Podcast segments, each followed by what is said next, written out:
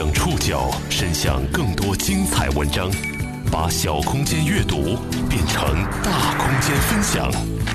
报刊选读，把小空间阅读变成大空间分享。欢迎各位收听今天的报刊选读，我是宋宇。这两天大家一定都发现了，报刊选读换了一位男主播。是的，一直给我们配片花的江峰休年假了。所以这两天呢，节目当中的片花都是由我的同事刘荣帮助录制的。江峰将会在下个星期回归。今天是儿童节，宋宇当然要和大家来聊聊孩子们的话题。这群孩子呢，有一个共同的身份标签——留守儿童。今天节目内容综合了人民网和南方周末的专题报道。去年底，民政部公布的官方数据显示，我国农村留守儿童达九百零二万，其中三十六万。处于无人监护的状态。爸爸妈妈在哪里上班啊？嗯，德州，在广州。啊，他们在杭州。我的爸爸妈妈在深圳上班。迫于家庭经济压力，这些孩子的父母依然在外谋生，无力照顾儿女。为了帮助孩子的健康成长，不少地方政府都在做尝试。湖北鹤峰设立了可以定期联系父母的亲情小屋。四川则在一百个村推出了同伴之家，有村里专职人员担任孩子的同伴妈妈。这些尝试和探索给孩子们带来了怎样的改变？报刊选读今天和你一起了解，解决留守成长烦恼的若干个尝试。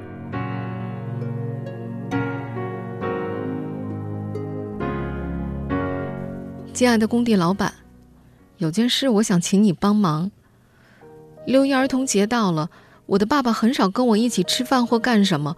我想借着这个机会，和爸爸一起吃饭游玩。今天在节目一开始为大家念的是湖南安化县平口玩小的刘家超小朋友在六一儿童节前替爸爸写的一张非常特殊的请假条。这个请假条呢是他的六一愿望。节日到来之前呢，老师让他们班里的孩子写下自己的六一愿望。这些农村孩子的愿望是既相似又简单，不过大概就是吃一顿好的饭，或者是和父母一起出去玩。有父母陪伴的儿童节是他们的愿望，而他们有一个共同的身份标签，那就是留守儿童。民政部二零一六年年底公布的调查摸底数据显示，全国留守儿童有九百零二万。早在一年之前呢，南方周末曾经推出过一份。在一起，中国留守儿童报告关注留守儿童的生存状态。如今一年过去，南方周末的记者们又重新探访了那些乡村学校里的孩子们。在过去的一年当中呢，孩子们受到了很多的关注，有很多公益组织也开始帮助他们。他们的生活又发生了哪些改变呢？今天的报刊选读，我们就要一起去了解。作为全国免费午餐第一线的湖北省鹤峰县，曾只用三年时间就解决了全县近万名留守儿童的午餐问题。吃饭问题好解决，但留守儿童们由于父母缺位带来的心理问题，却很难疏解。报刊选读继续播出，解决留守成长烦恼的若干个尝试。午休。是湖北鹤峰县鹤龙希望小学一天中最为欢腾的时刻，小伙伴们把课桌椅垒起来，腾出教室后方的空地，十人舞蹈团就地排练起自编自导的六一儿童节节目。舞台中央领舞的那个女孩名叫许俊，九岁，就读三年级。台下有一双眼睛紧紧相随，她是徐婷婷，鹤龙希望小学的副校长。三年前，他第一次见到这个小女孩的时候，极度内向的姑娘和现在完全判若两人。长相可爱的许俊有一个不完整的家，他自幼父母离异，在国家级贫困县，单亲妈妈抚养孩子长大尤为不易。和很多人一样，许俊的妈妈选择外出打工。鹤峰县教育局副局长唐斌介绍，鹤峰县全县二十二万人口当中，共有四万人外出打工。截止二零一六年统计的数据，全县共有留守儿童五千八百七十九名，占全县一点四万中小学生总数的百分之四十二。早在2016年3月份，《南方周末》的记者以鹤峰县为样本，剖析了当地留守儿童在普遍缺少父母关爱的背景之下，日渐凸显的心理行为失范问题。外出打工的留守儿童家长，其亲情教育意识普遍缺失，而留守儿童的心理帮扶体系也需要完善。时至今日，迫于家庭经济压力，鹤峰县留守儿童的父母依旧回不来、留不住。当地则通过设立亲情小屋、加强留守儿童心理辅导等途径，尝试填补留守儿童所面临的亲情缺位。刚入学的时候，许俊的沉默内向就引起了时任班主任徐婷婷的注意。她把许俊喊到了儿童之家谈心。聊天中，她发现这个孩子对音乐有着天然的兴趣。细心的徐老师呢，把这点发现转告给了许俊的妈妈。即便生活并不富裕，许妈妈依然寄钱给女儿报了县里的拉丁舞班。许俊，绝不是这个国家级贫困县里的孤立。从2016年开始，鹤峰县就开始尝试建立一套更加完备的留守儿童心理帮扶机制。根据鹤峰县人民政府副县长熊敏介绍，从2016年6月开始呢，恩施州就启动了家校联心亲情小屋项目建设。与宽带乡村的惠民工程统筹建设之后，该县三十七所中小学也按照标准进一步完善了留守儿童之家的设施，总计投入六十万元。在政策制定者的预想当中，由窗帘隔断打造的私密空间里，电视机和远程视频通话设备可以拉近留守儿童和外乡父母之间的距离，每一次沟通的时间和对象也会被登记在册。也就是从那个时候开始，和妈妈通话成了许俊每周的生活期待。不过，和许俊妈妈一样知道亲情小屋的留守儿童家长并不多。这个初夏，南方周末的记者走访了鹤峰县的三所学校，他们发现家长的信息滞后、外出打工的休息时间和孩子在校的时间相冲突等因素，使得亲情小屋多半时间都陷入闲置的状态。下平民族中心小学。二零一七年二月二十号到二零一七年五月八号所记录的亲情小屋的使用频率只有三十人次。爸爸妈妈在哪里上班啊？嗯，德州，在广州。啊，他们在杭州。我爸爸妈妈在深圳上班。那爸爸妈妈多久回来一次呢？嗯，他们要放暑假才回来。嗯，过年回来。过年爸爸妈妈回来吗？回来了。回来陪你玩吗？没有。亲情缺位使留守儿童的家庭教育缺失严重。在湖北鹤峰，学校上课之余，老师们不得不承担起家长的角色。但在教师资源并不充裕的乡村学校，任课教师承担的任务本就繁重。面对孩子们各种各样成长的烦恼，老师们显得力不从心。报刊选读继续播出。解决留守成长烦恼的若干个尝试。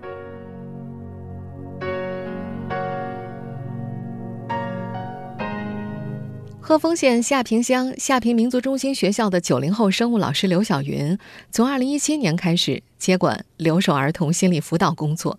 目前，这个学校已经将所有留守儿童中的重点对象建档立卡。什么样的孩子算是问题学生呢？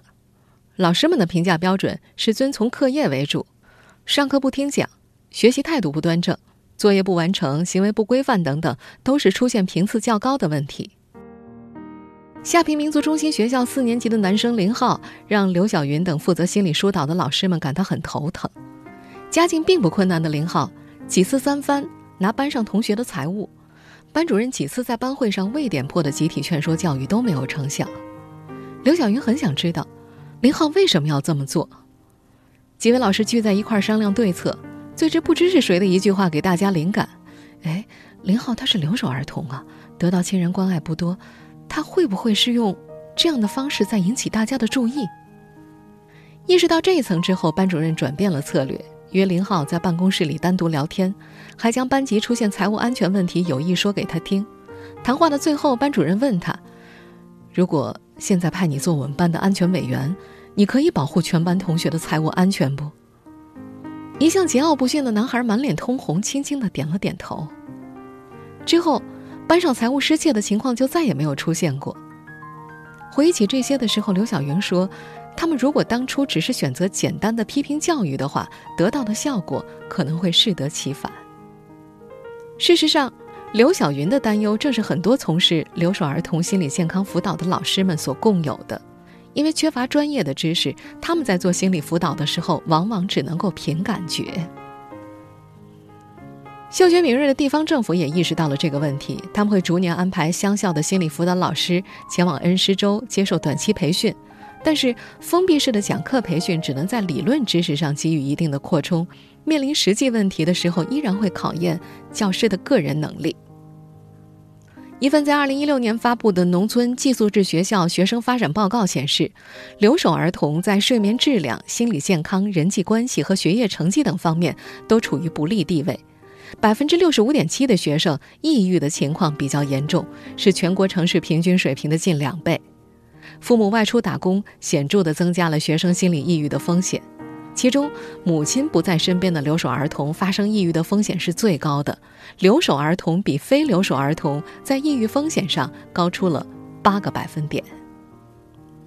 此前，鹤峰县太平镇鹤龙希望小学的校长陶双红曾经尝试引入专业的社工来承担学生的心理辅导工作，而且颇有成效。这所小学还和湖北第二师范学院合作，共同筹建了星育特色课堂。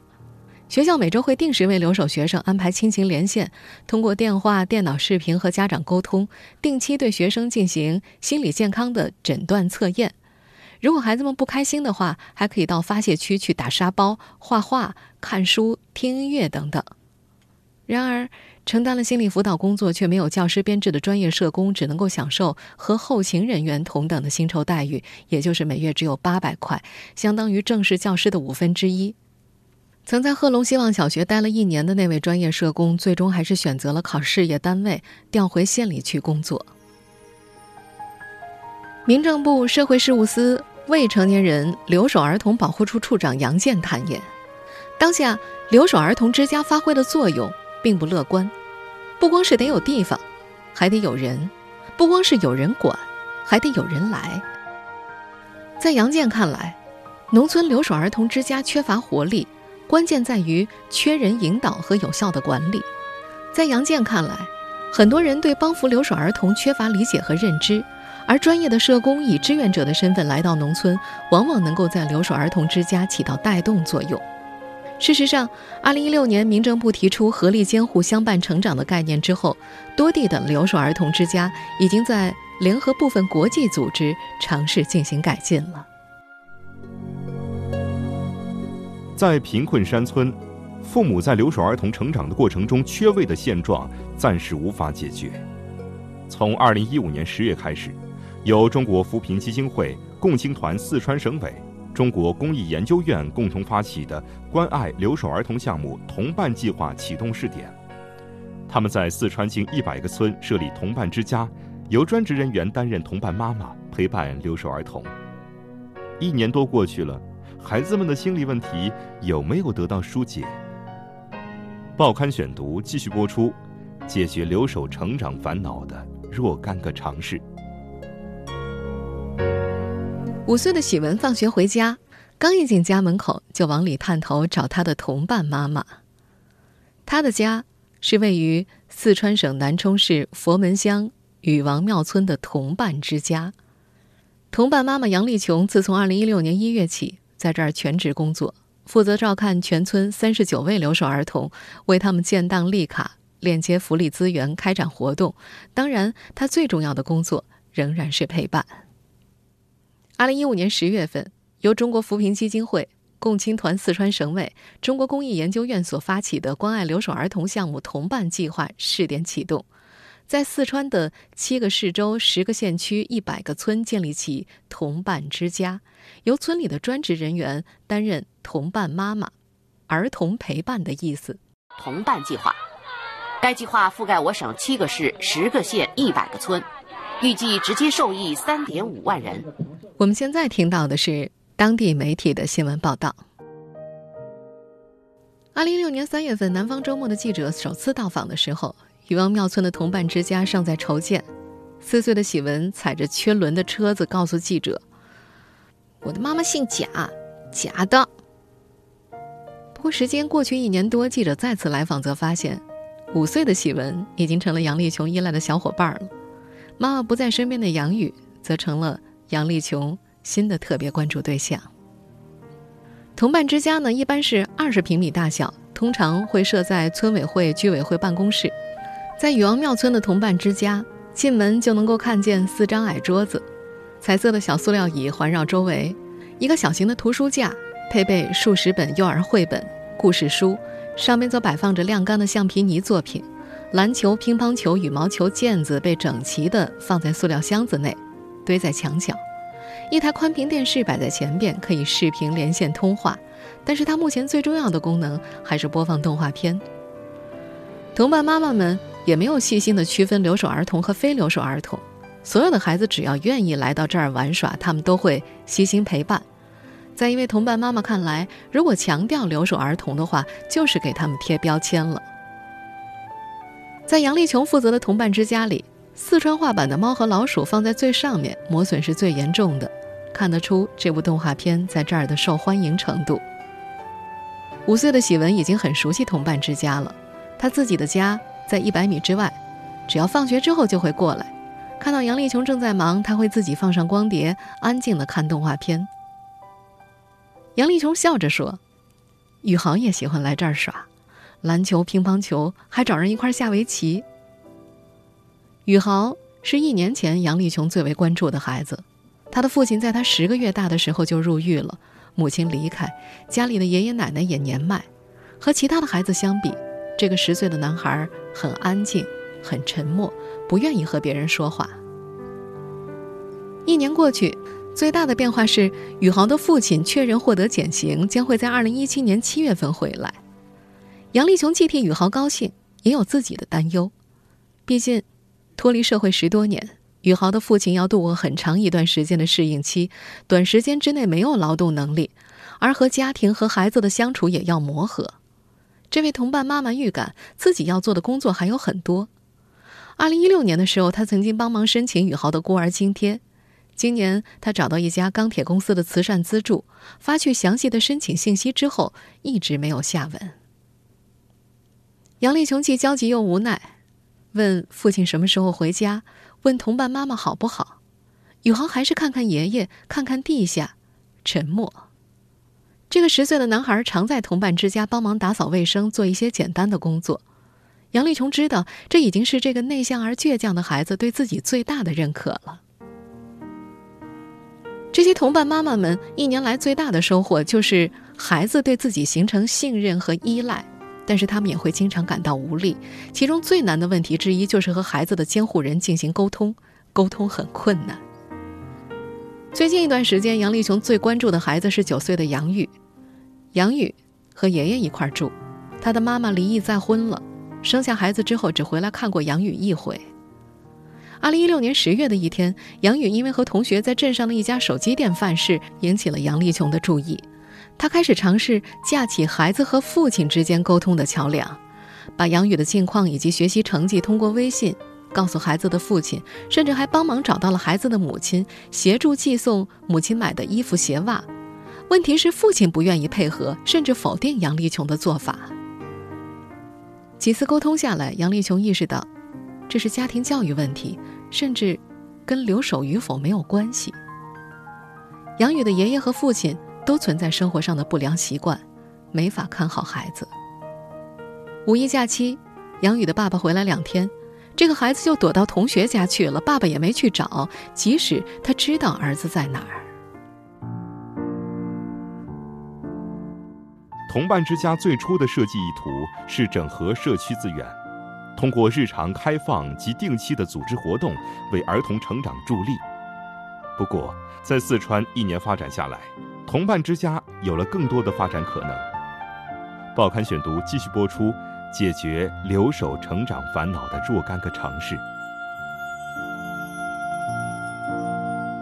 禹王庙村的同伴之家有一批贴着特殊标签的物资，每一份上都写着“与你同年，援助未来”。这是现在极受欢迎的明星组合 TFBOYS 的成员之一王源的粉丝团所赠。根据杨丽琼介绍，大概一个多月前，有七个女生带着书籍、篮球、橡皮泥、文具套包来到了这个同伴之家，教孩子们画画、唱歌、游戏。临走之前，还不忘记下同伴之家的其他需求，约定下次寄过来。同伴之家的最初设计意在整合社区资源，通过日常开放以及定期组织活动，为儿童成长助力。它的功能被界定为开展儿童活动的场所，识别儿童风险和开展儿童保护工作，促进家长和孩子沟通交流，支持儿童参与社会活动，提高村民保护儿童的意识，为家庭提供儿童教育和家庭教育的相关培训。一个空间的落地还能够汇聚更多的可能性，许多大学生团队也像明星粉丝团一样，经过共青团委找到了同伴之家。二零一六年的暑假期间，西南财经大学的学生们在禹王庙村的同伴之家驻站十多天，教孩子们做手工、学音乐。共青团高坪区委负责人称，在南充市有三所高校，他们的学生志愿者团队在二零一六年暑假对接了区内的所有同伴之家。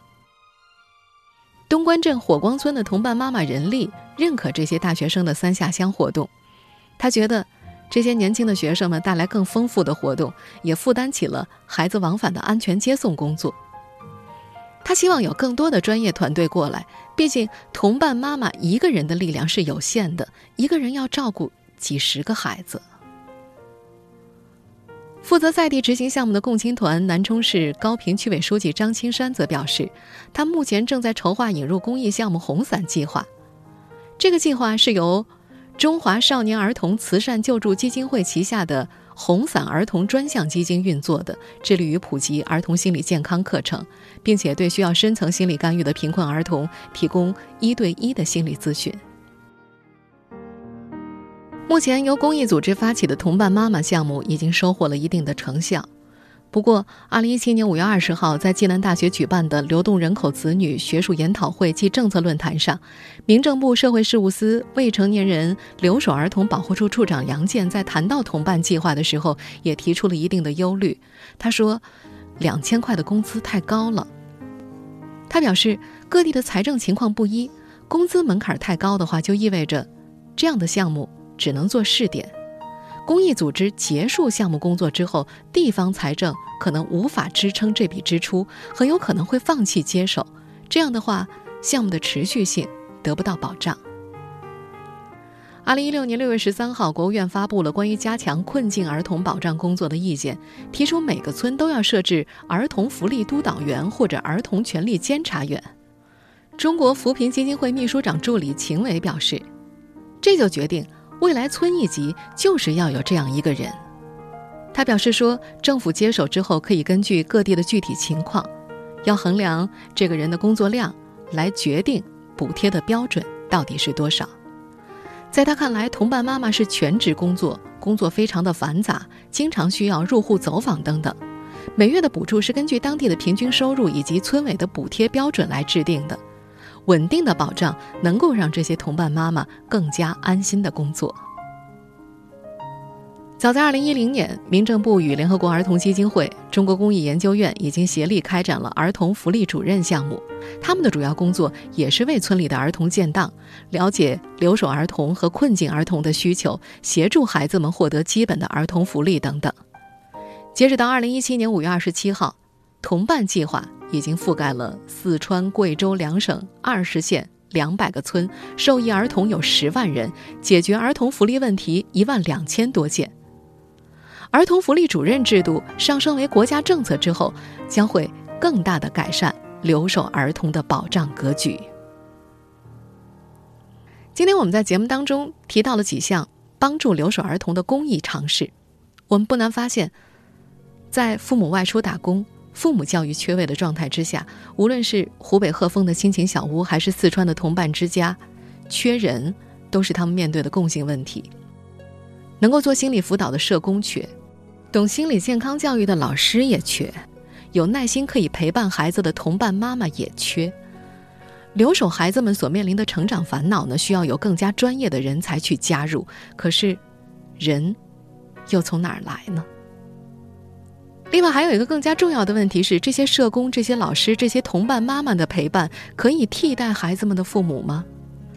参与撰写《农村寄宿制学校学生发展报告》的北京大学中国教育财政科学研究所副教授宋应全在接受采访的时候认为，多年来政府和 NGO 对于农村留守儿童的心理健康所做的工作是有目共睹的，但是其干预是否有效，值得思考。在这位副教授看来，恢复家庭的功能是解决留守儿童心理问题的根本。如果家庭被严重破坏的话，那么很多努力。可能都是失败的。妈妈，我爱你。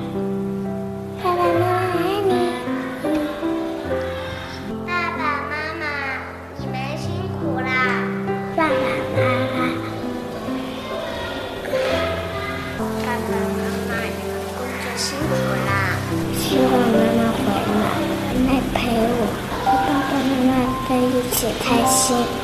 爸爸妈妈经常陪我玩。希望爸爸回来多多陪陪我。希望爸爸妈妈回来不玩游戏陪我玩。妈妈，我特别想你，所以你你上了很多班，所以有点累了，所以我可以跟你坐着，你你坐着，我跟你讲话，陪你玩。更多关于留守儿童问题的公益尝试和思考。建议大家可以来翻阅一下本周《南方周末》所推出的专题报道《留守儿童回访报告》。我是宋宇，感谢各位的收听。了解节目复播，您可以关注《报刊选读》的公众微信号“宋宇的报刊选读”，或者登录在南京网易云音乐。我们下期节目时间再见。